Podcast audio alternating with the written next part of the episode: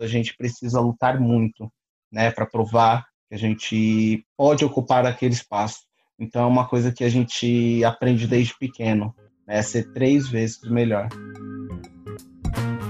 Em 2015, foi divulgado um vídeo nas redes sociais em que o ginasta Ângelo Assunção, que você acabou de ouvir, sofria injúrias raciais por parte dos seus então companheiros de seleção brasileira. No final do ano passado, ele foi desligado do Clube Pinheiros, onde treinava há 16 anos. O motivo dado pelo clube foi relacionado ao comportamento do Ângelo, a indisciplina. Mas ele diz que a demissão aconteceu depois dele ter levado queixas relacionadas novamente ao racismo à direção do clube. No site da Gama você tem alguns links que explicam melhor esses casos. Desde então, o Ângelo, que já foi medalha de ouro na Copa do Mundo de Ginástica Artística em São Paulo, segue sem clube. Em setembro desse ano, familiares e amigos do atleta lançaram uma vaquinha online que já arrecadou quase três vezes o valor pedido inicialmente. Eu sou Luara Calvenic e este é o podcast da semana.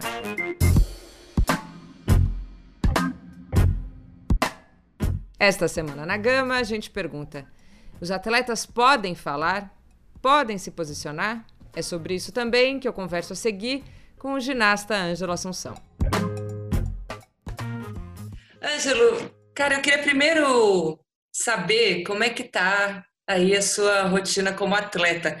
Até porque até onde eu sei, né, você segue sem clube, isso desde novembro, certo? Isso. Eu tô sem clube desde novembro. Eu tinha voltado para academia, né, logo depois que eu saí do, do Pinheiros. Eu saí não. Eu recebi a rescisão do meu contrato. Comecei a treinar academia, fazer um pouquinho, e até março, início de março, assim, começou a pandemia, fechou a academia, eu também parei de, de poder ir né, para academia e comecei a treinar em casa, como a maioria das pessoas que estão né, enfrentando ainda essa pandemia, atletas, enfim, sociedade como um todo, né, treinar mais em casa. Agora que está um pouco as coisas mais liberando, mais um pouco mais tranquilizando aparentemente, né? Eu tô correndo na rua, tenho um, material de uma parceria que eu fiz é, de um aparelho aqui em casa. Estou voltando para a academia, né? Agora, e eu sempre falo que a minha volta não é questão estética, é para quando que essa oportunidade aparecer de um clube, enfim, as coisas realmente tomarem mais um rumo certo, né? Eu estar mais preparado e não estar com tanto déficit, né, muscular e fazendo o que eu posso, né? Também quero voltar a fazer fisioterapia, acupuntura, que querendo ou não a musculação, né, deixa deixa um pouco mais um déficit muscular, enfim, eu estou também conversando com uma nutricionista, que é uma nutricionista da família, né, que é minha prima, esportiva.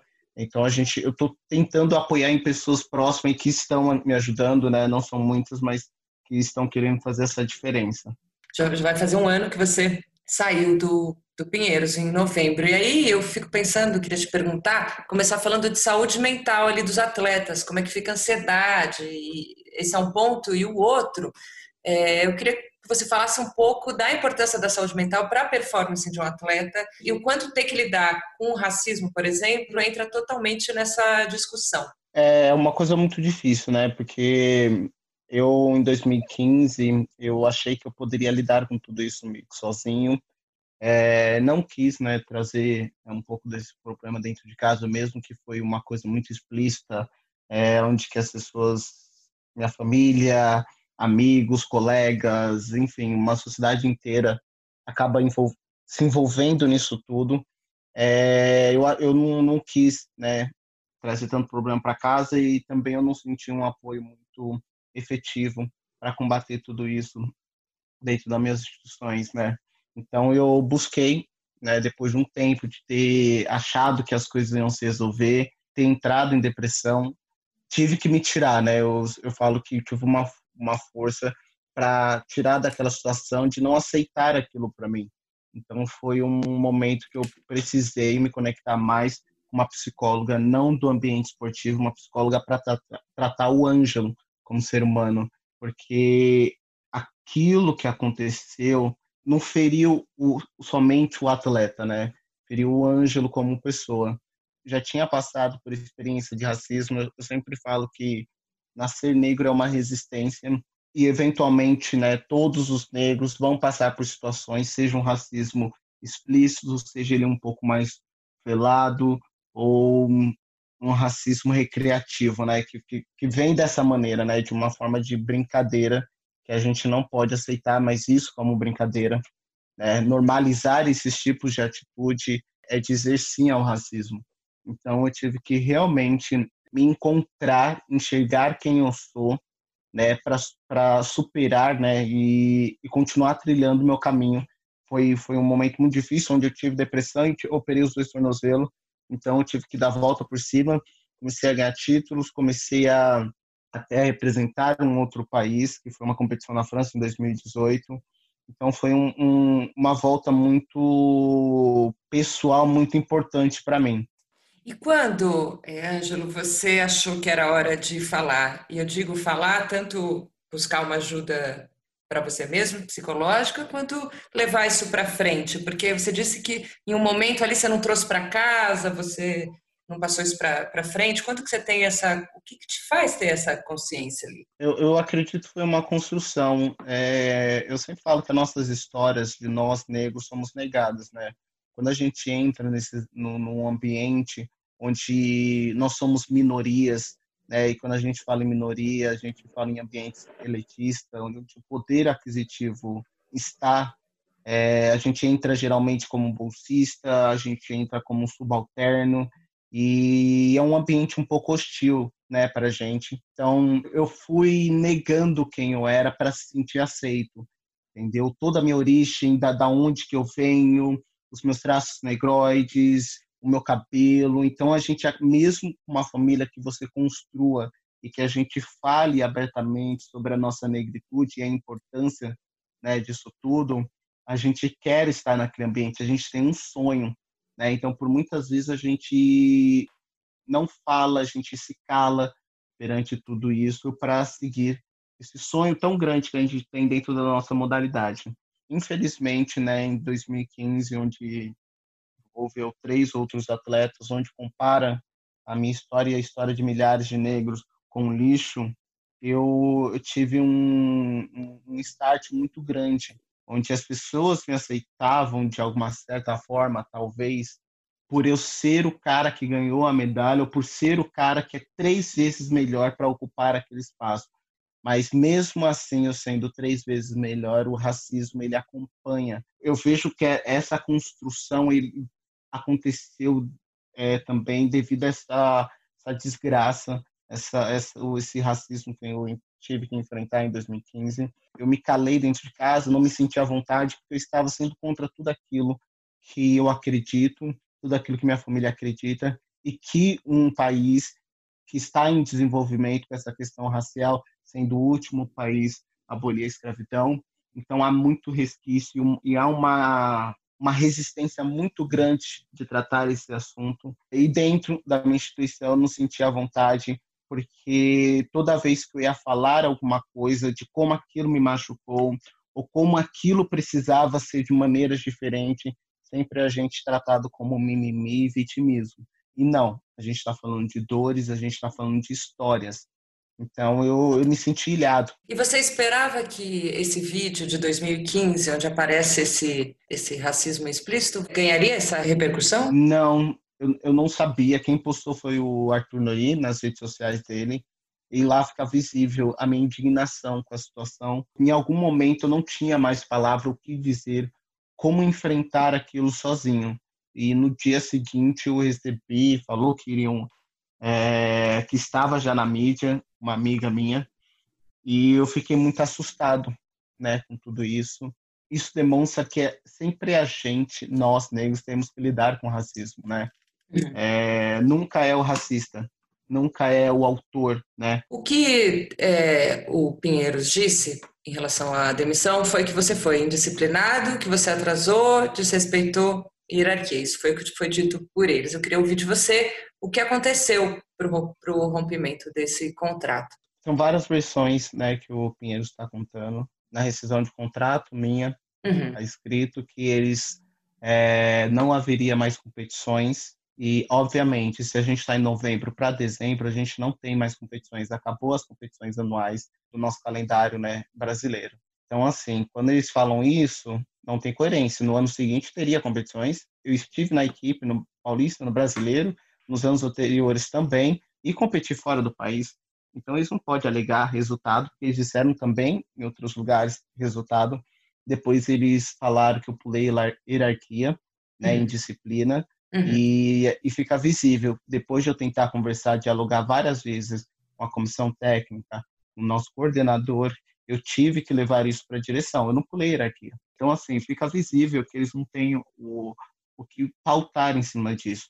Mais uma vez, eles não estão tratando e assumir. Não, o problema, gente, não é errar. O problema é continuar isso e achar, buscar coisas que, que não são pautadas para querer destabilizar um atleta. Então, assim, o silêncio, a gente não pode cobrar posições dos negros né, em relação a isso, porque a gente sabe o quanto que a gente paga é, em querer se posicionar, a gente perde emprego e fica doente.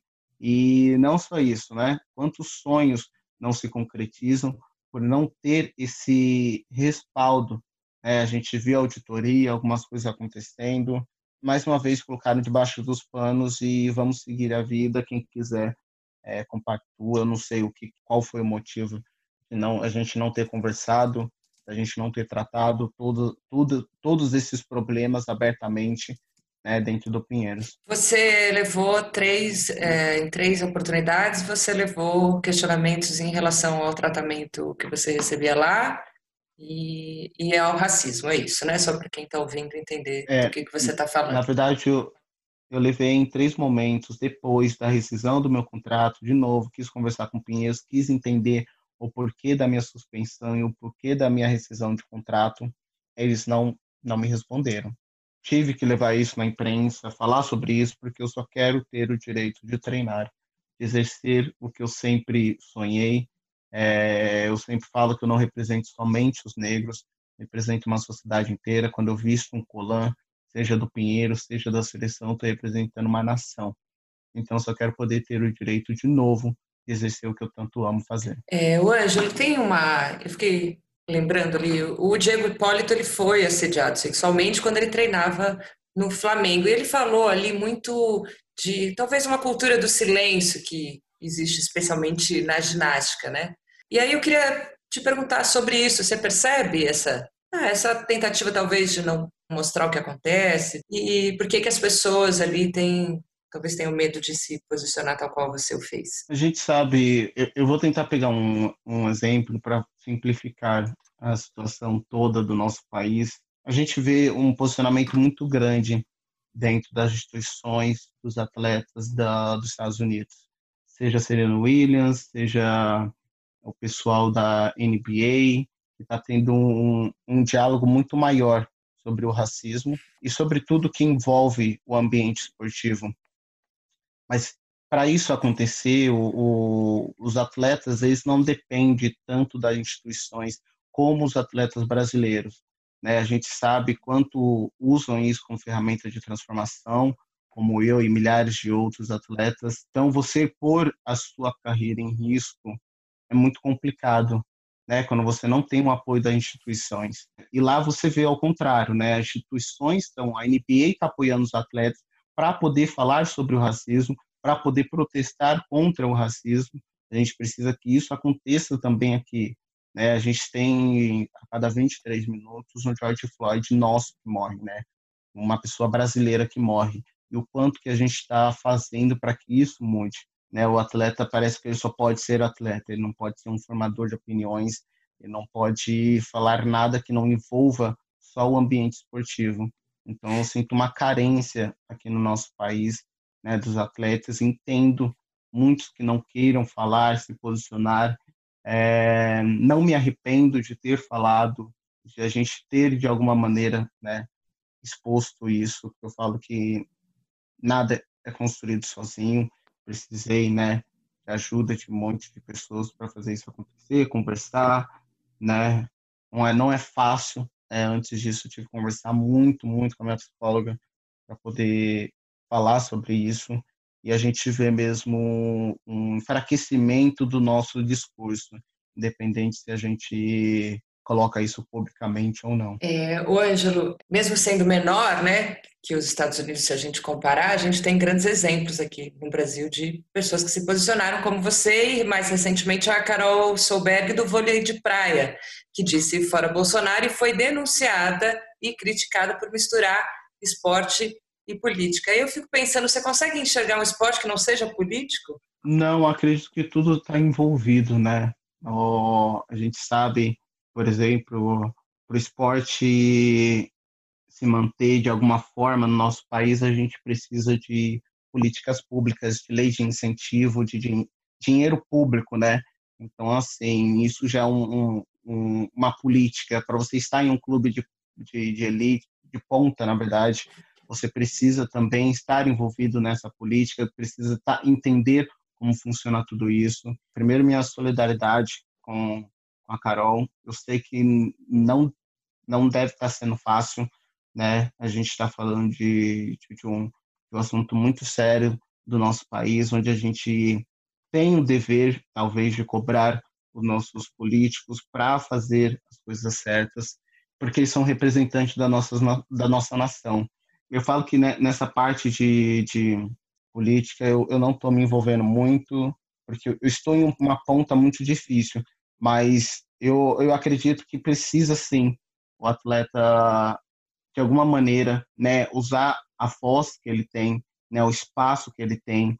E a gente pode contribuir né para o nosso país também não só dentro das quadras né afirmando é, alguns posicionamentos nossos influenciando é, um país mais democrático um país onde que a gente possa é, ser quem nós queremos ser né respeitando só o espaço do outro, respeitando a individualidade do outro e, e, e buscando esse respeito para si. E Angelo, como é que você, como é que tá? Eu queria saber a sua relação com a ginástica olímpica neste momento, porque você se tornou também um ativista, né? Então, como é que você vê seu futuro nesse esporte e o seu futuro, assim, de maneira geral? Eu, não, eu ainda não, não consigo enxergar, talvez dessa maneira, um ativista, né?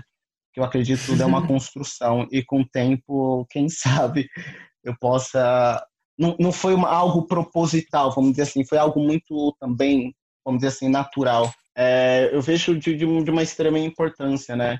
É, e como que isso pode reverberar dentro da minha modalidade do esporte como coletivo.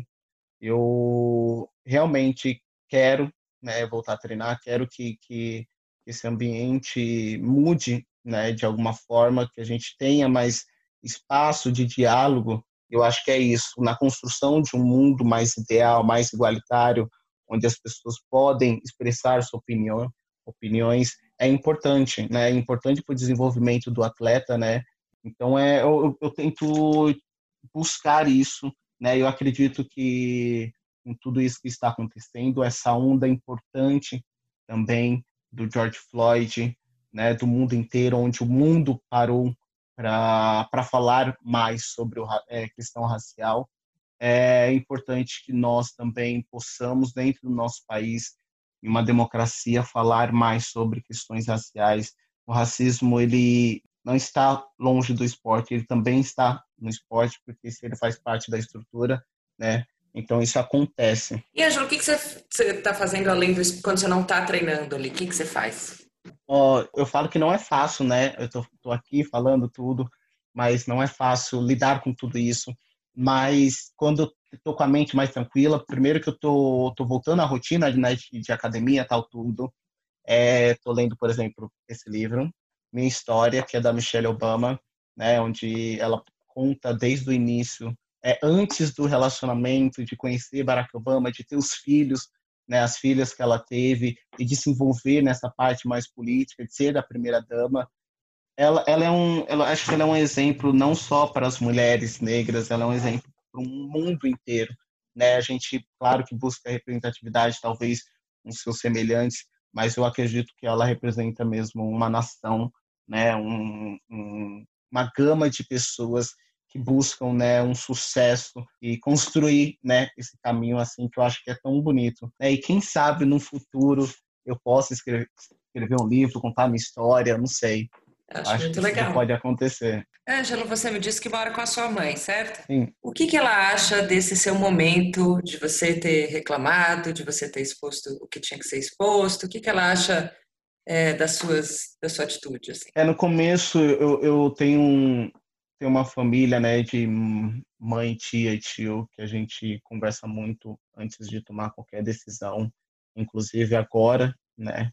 Então foi algo muito difícil, porque a gente sabe que por isso a gente está expondo a vida do Ângelo, a história do Ângelo, e também acaba também expondo a saúde do Ângelo, lidar com tudo isso. Mas ela também acredita que é algo que precisa ser feito. Quando a gente começa a abrir esses espaços, quando você é um, um dos poucos negros de destaque a ocupar esse espaço, sempre o caminho é muito mais árduo, mas também a gente tem que lembrar sempre de quantas pessoas abriram portas.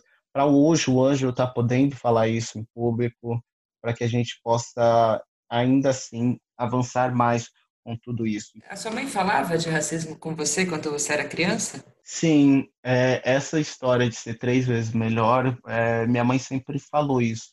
É uma coisa que eu percebi, né, a partir do momento que você está ocupando um espaço com várias pessoas e se for para escolher um branco ou um negro, se você for igual, eles vão optar pelo branco. Então é uma coisa que que infelizmente toda a família negra é, escuta, né? Os seus filhos vão escutar isso, porque é um fato, né?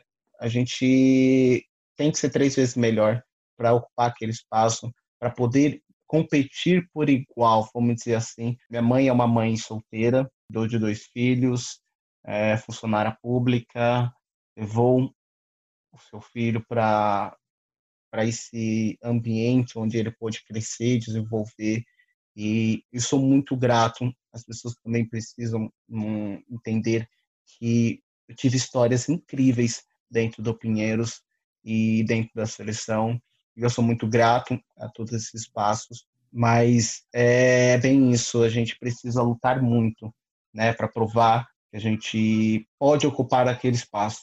Então é uma coisa que a gente aprende desde pequeno, né, ser três vezes melhor. Ângelo, muito obrigada por essa entrevista, muito bom te ouvir. Eu que agradeço, espero ter contribuído de alguma maneira.